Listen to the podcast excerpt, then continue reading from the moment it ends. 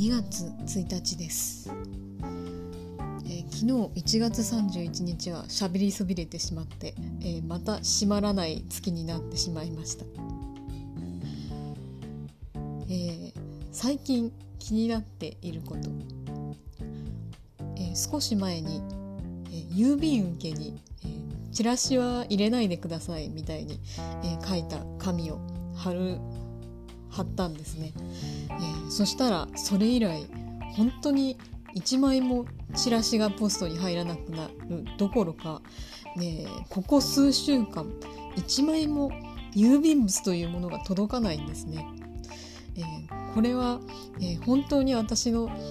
宛ての郵便物がないのかそれとも郵便物まで、えー、自粛投函自粛されているのか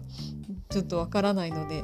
えー、自分で自分にハガキを出してみようと思います。他の人にとっては全然 どうでもいい話ですね。